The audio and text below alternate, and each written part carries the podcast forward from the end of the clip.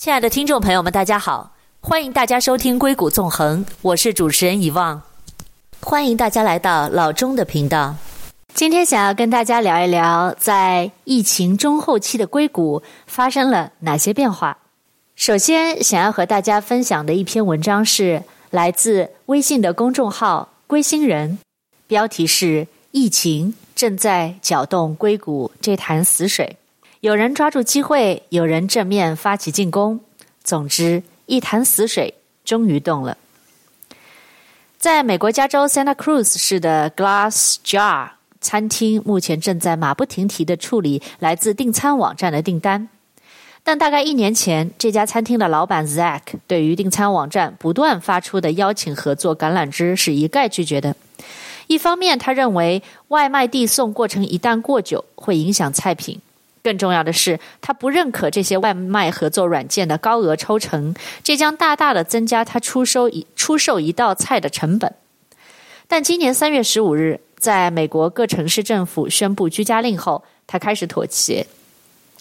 疫情爆发之后，我们彻底关张了一段时间，盘点了库存之后，无奈的意识到这是回活下去唯一的途径。Zach 告诉媒体。目前虽然疫情下餐厅逐渐开放，但 Glass Jar 的收入中仍然有超过一半的营业额来自这些他曾经不愿意接触的送餐网站。在一年前，Zach 并不是唯一一位硅谷餐饮圈对外卖平台呈现抗拒姿态的老古板。哪怕身处全球科技腹地硅谷，这里的日常生活却可以保持很多年不变。只有小比例的年轻人愿意接受外卖这种比较新式的生活方式，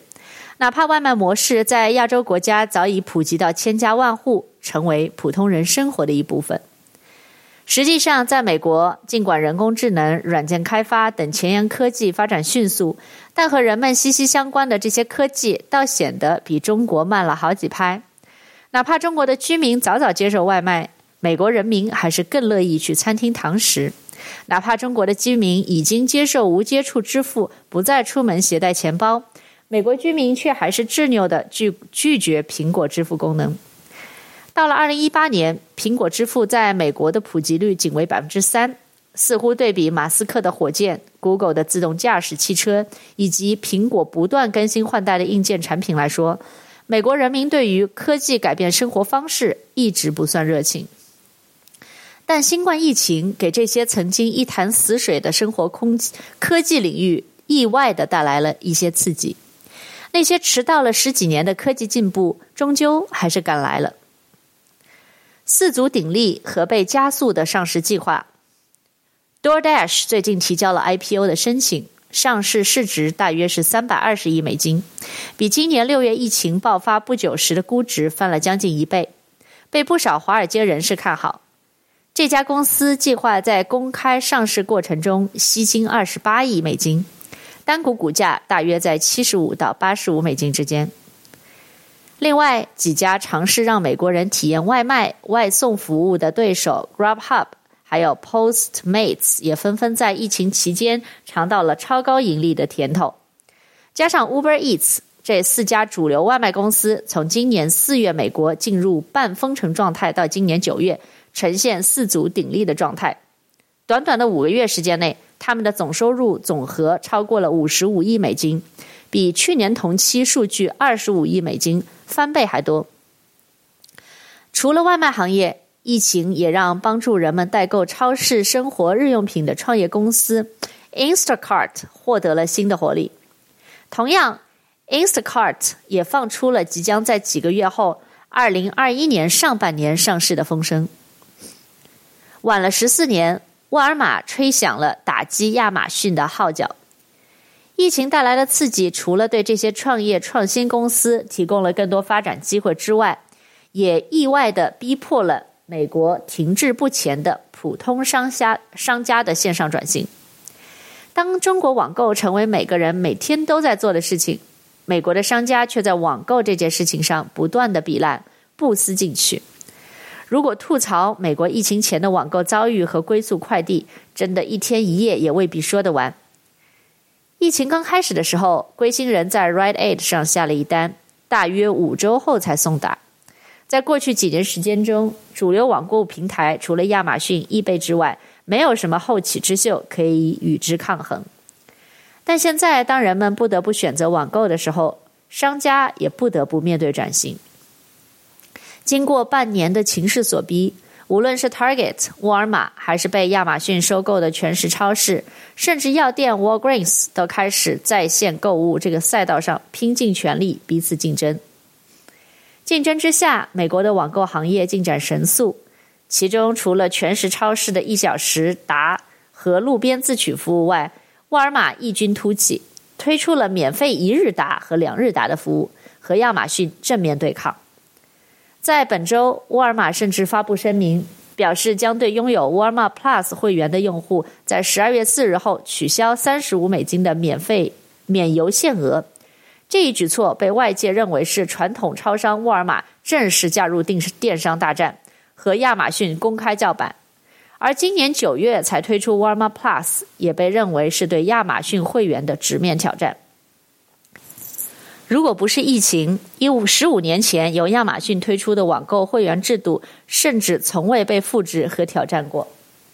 在线上购物领域不断出新这件事儿，让沃尔玛也尝到了甜头。在今年八月发布的财报中，沃尔玛对外表示，其线上销售额增长了百分之九十七。在财报中，沃尔玛指出，这个增长背后主要有两个原因：美国第二季度疫情爆发后，诸多城市半封城，人们更多选择网购；同时，为了应对这个变化，沃尔玛主动出击，增加了当日达业务和店门口自取的服务。让沃尔玛感到欣慰的是，这样的增长在之后的几个月，并没有因为经济逐渐重重启的政策而减弱。此外 w a l g r e e n 也在疫情期间尝试推出免邮活动，希望吸引更多用户用其网站下单生活用品，打破其药店的单一身份。在这种百家争鸣过后，硅谷人民的网购变得越来越顺心，快递的速度也相对快了不少。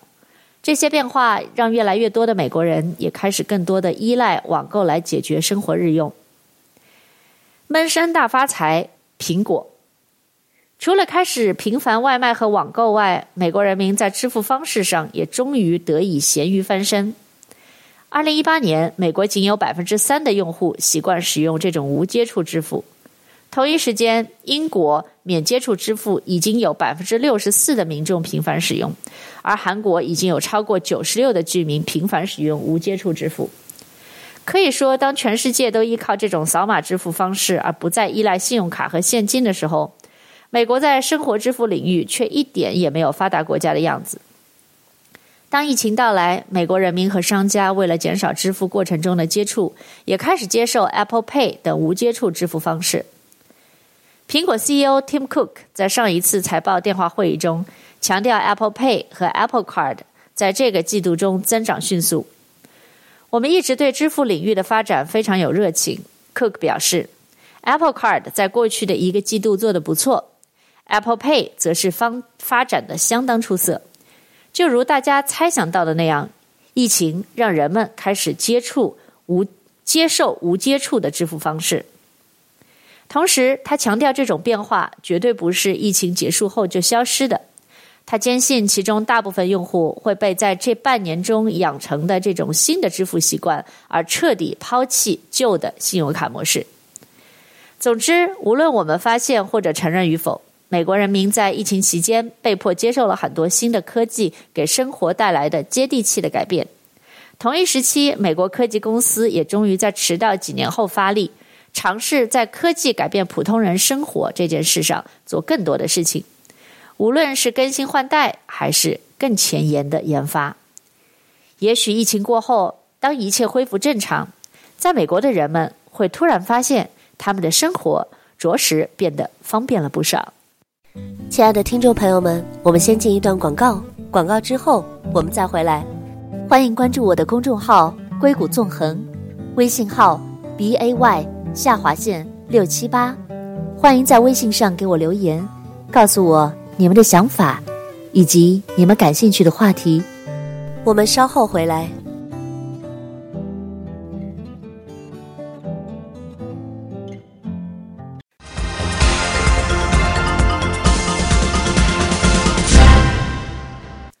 回到硅谷纵横，我是主持人遗忘董。那在今天的节目当中呢，主要想和大家聊一聊，在疫情的中后期，硅谷发生着哪些变化。那么在刚才的节目当中，我们聊到了在疫情当中呢，呃，改变了美国人，包括硅谷这边很多的生活方式。比如说，大家开始越来越多的用到了外卖的方式，而取代了堂食的方式。那也包括用到了一些无接触的支付方式来代替传统的信用卡的支付方式。那现在呢，想跟大家分享一篇来自于公众号“归心人”的文章，叫《拜拜疫情，IPO 干旱终结，硅谷公司上市大潮回归》。就在十一月，Wish 公布了招股书。这家创办十年之久的电商公司，终于登上了二零二零下半年的硅谷 IPO 豪华列车。和他一起准备上市的，还包括 Airbnb、Affirm、Roblox、DoorDash 等等。硅谷又将迎来一个 IPO 的小高峰。由于疫情的影响，二零二零的科技股 IPO 市场十分的冷清。据纳斯达克统计，整个硅谷无论规模大小，没有一家公司成功上市，很多已经宣布过二零二零年 IPO 的公司被突如其来的疫情严重打乱了计划，直到九月中旬才迎来了 Snowflake 的一飞冲天。随着二零二零进入尾声，这两天科技公司已然开始扎堆上市。如果上半年投资者担心优质投资标的不够多，下半年，他们更应该操心的应该是如何分配资金以及钱够不够多了。Wish 稳定增长，亏损可控。Wish 的母公司 ContextLogic 在招股书中透露，二零二零年的前三季度的收入达到约十七点五亿美金，较上年同期增长百分之三十二，增幅不如一七到一八年的百分之五十七。但比一八到一九年的百分之十仍有明显提高。结合当前社会现状分析，疫情美国消费者的收入和消费能力造成了不利的影响，但是这给作为廉价电商的 Wish 以更多的增长机会。当然，这个机会也并非由 Wish 独享，亚马逊、沃尔玛等其他电商公司和强推电商业务的传统零售巨头收入增幅更高。亚马逊的自营产品和第三方业务收入增额分别为百分之三十八和百分之五十五，连锁超市 Target 的电商业务销售增幅高达百分之一百五十五。在消费者和商家获取方面，Wish 今年的成绩喜人。招股书显示，Wish 目前拥有超过一亿月活跃消费者，这些人当中有六千七百万人至少每年会完成一次购买。Wish 的商家数量增加到了五十万，在售商品数增加到了一点五亿款。平台目前每天处理超过两百万件商品交易。与此同时，Wish 在今年前三季度的亏损达到了一点七五亿美元，虽然打破了过去三年亏损不断降低的趋势，比如说二零一九年全年亏损一点三六亿美元，但仍处于可控状态。从根本上，投资者对卫士上市观感的分水岭在于对亏损的理解。看空者会抓住亏损增长的事实，毕竟归根结底这是一次投资。支持者呢，则更看重 Wish 作为一家硅谷的科技公司，用户增长对于其发展前途的意义。LBNB 杀不死我的，只会让我更强大。几乎没有其他行业比旅游相关受到疫情的摧残更大。LBNB 作为在线旅游行业最受关注的独角兽公司，也未能免于打击。在今年第二季度，LBNB 遭遇了近年来最差的表现，季度订单金额只有三十二亿美元，远低于去年同期的九十八亿美元。招股书显示，房客在三月和四月的退订修改率达到了总订单的百分之一百二十二和百分之一百零八。根据统计，LBNB 在今年裁员四分之一，管理人员降薪，缩减一半市场营销和销售预算，并通过高利率的债务融资方式筹集二十亿美元，只为了能够活下去。LBNB 管理层还曾经考虑过放弃常规上市，改走门槛更低的直接上市，不发新股，老股直接上市交易，或者是 SPAC，也就是特别并购上市，所谓的反向借壳上市的途径。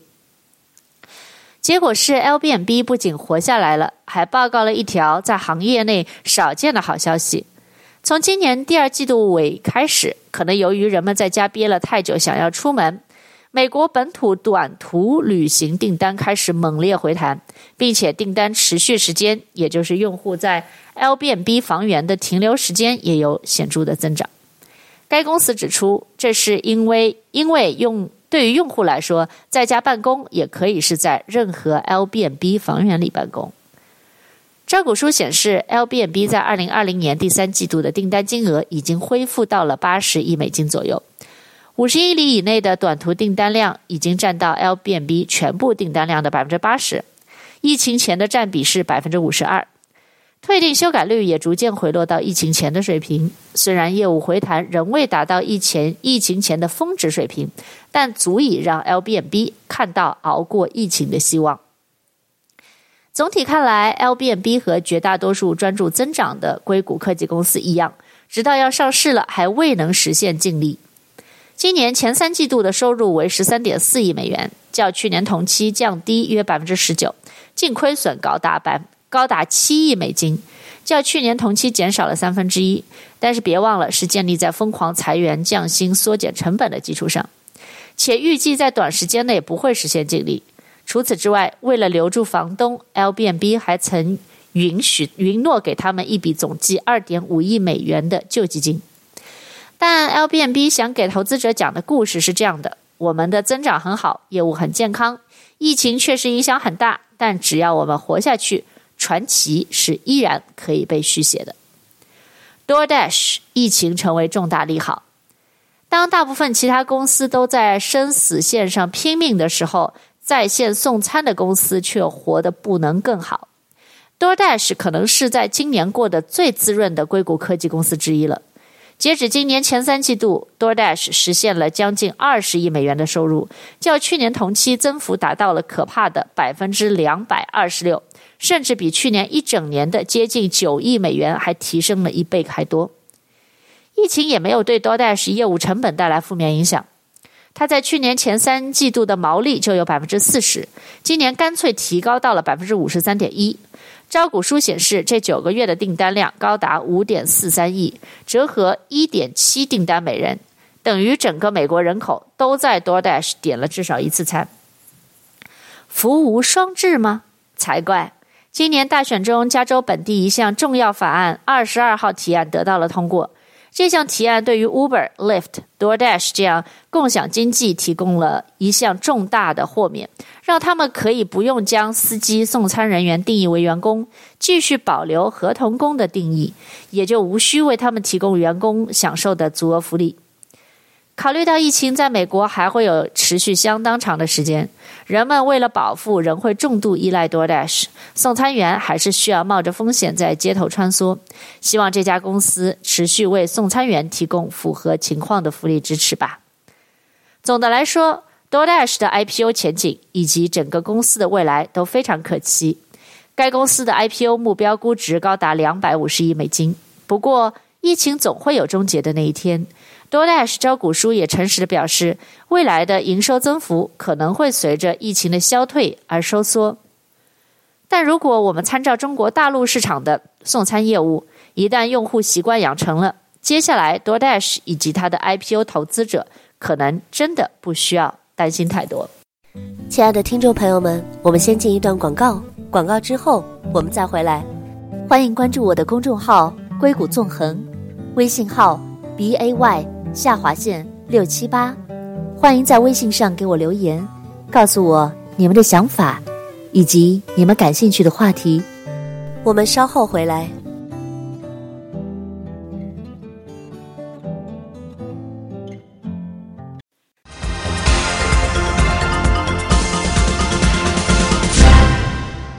欢迎回到硅谷纵横，我是主持人遗忘董。那今天的节目当中呢，想跟大家分享，在疫情中后期的硅谷发生了哪些变化呢？在刚才的栏目当中，我们聊到，诶，在疫情之后，人们的生活方式发生了一些变化。比如说，美国人民之前是比较喜欢堂食的，或者说自己去餐厅取外卖。但是现在呢，进入了疫情之后，大家越来越多的依赖到了一些送餐上门的公司。包括之前呢，我们用更多的是传统的信用卡的支付，而现在大家也开始有越来越多的人接受了一个无接触的支付，比如说像 Apple Pay 这样的一个支付的方式。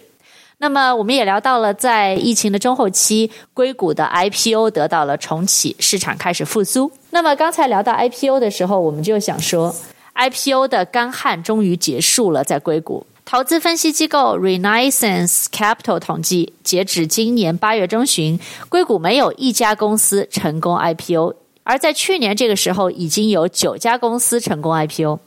大部分公司受到疫情对业务、对组织架构和工作方式，以及对融资节奏的严重影响。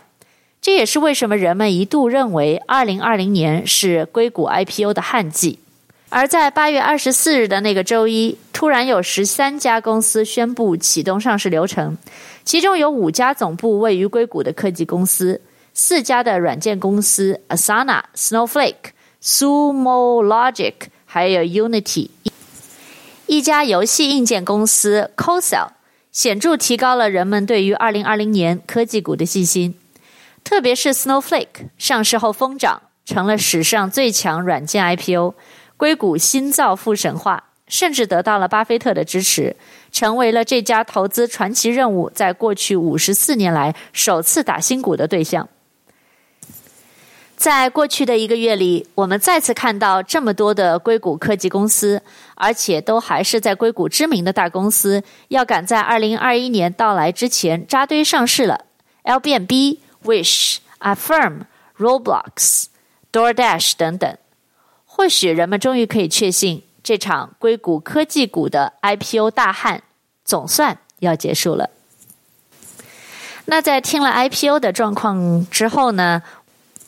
在十一月底，为期六天的 Sync SYNC 二零二零正式落下帷幕。这场由科技媒体品玩和他旗下的在北美公众号龟星人共同举办的大会，在硅谷掀起了一场不小的波澜。这是 Think 大会举办时间最长的一次，也是唯一在线上举办的一年。在北美，大约有三千人参与到直播活动中；在全世界各地，超过一百万人参与到直播的互动中。这些数据让这场大会成为了过去九年关注度最高的一年。活动中，观众和品玩归星人邀请到的嘉宾一起探讨了硅谷科技圈方方面面的话题。这些话题大多数是围绕2020这一个特殊的年份进行。这一年，由于新冠疫情的肆虐，科技圈发生了很多不可避免，甚至是不可逆的变革。品玩的 CEO 骆奕航也在开场演讲中表达了类似的看法。骆奕航表示，疫情给硅谷带来的变化主要体现在在线办公的变迁、课堂的变异以及零售和支付方式的迭代和更新。疫情很可能让工作会议方式产生根本的变化，甚至可能重塑办公室、会议、公司以及职业等等。同时，美国本地生活、零售和支付的兴起，让数字化、智能化和生活的变化更紧密。而教育的线上化、数字化将有望在未来促进教育平等以及全球化交流的方式。如果三点都发生，会对当下的硅谷是一个比较大的触动。在六天里，整场大会十八位大牌嘉宾将这种变化更加深入剖析和讨论，对新冠疫苗、职场、人工智能、配送等领域分别进行了对目前进展和未来五年变化的探讨。医药话题：新冠的那些事儿。第一场活动，北美两位顶尖疫苗学专家和观众探讨了新冠疫苗在全球范围的发展，以及对未来两年的疫情进行了预判。美国麻省州立大学医学院教授、美国疫苗学专家卢山以及吉利德高级科学家、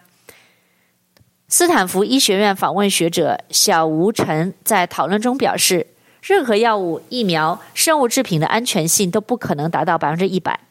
但可以保证的是，所有疫苗的生产都遵循了 GMP 生产原则。目前疫苗研发已进展到三期，生产规范已经比较完善了。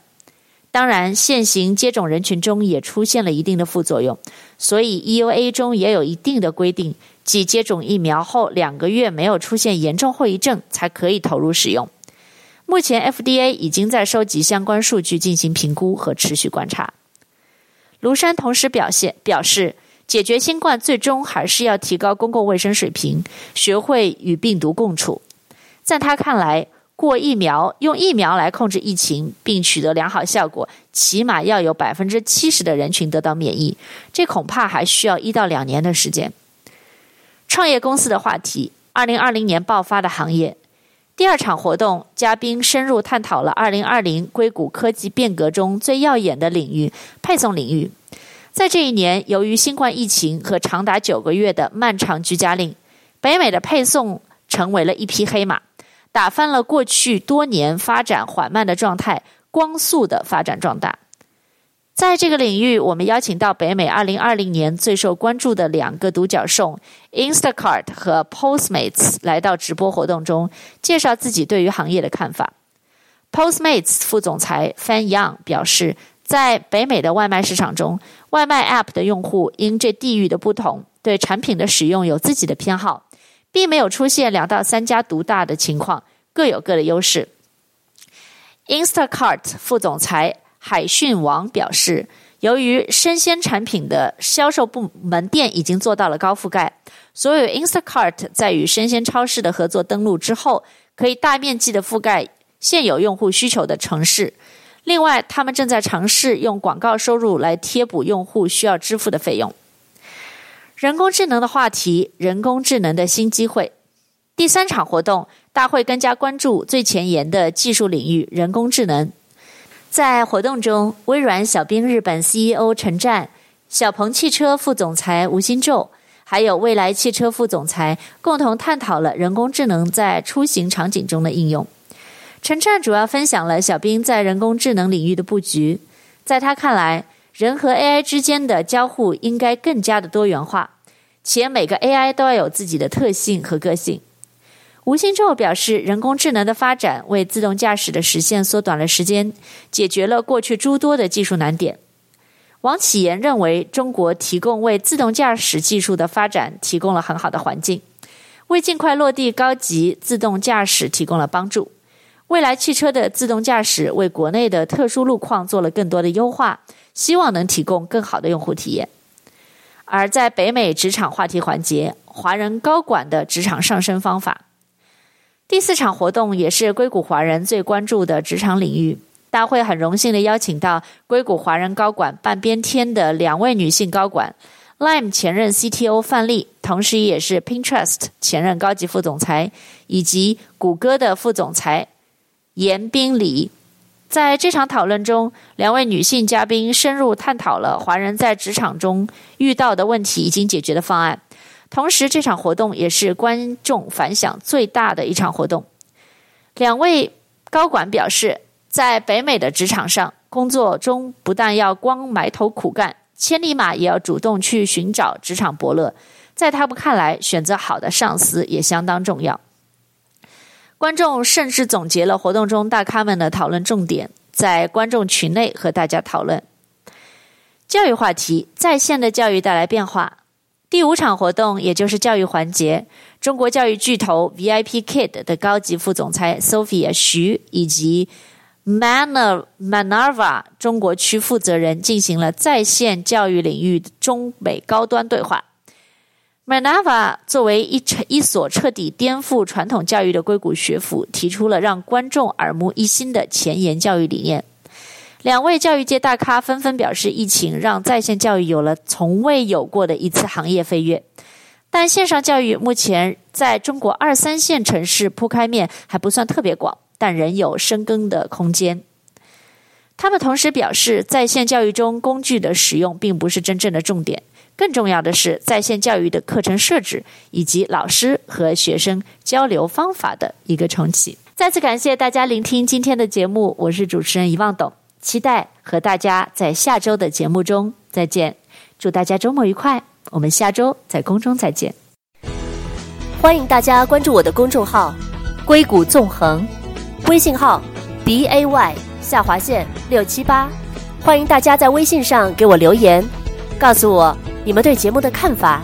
以及你们感兴趣的话题。感谢大家收听《硅谷纵横》，我是以望，我们下次再见。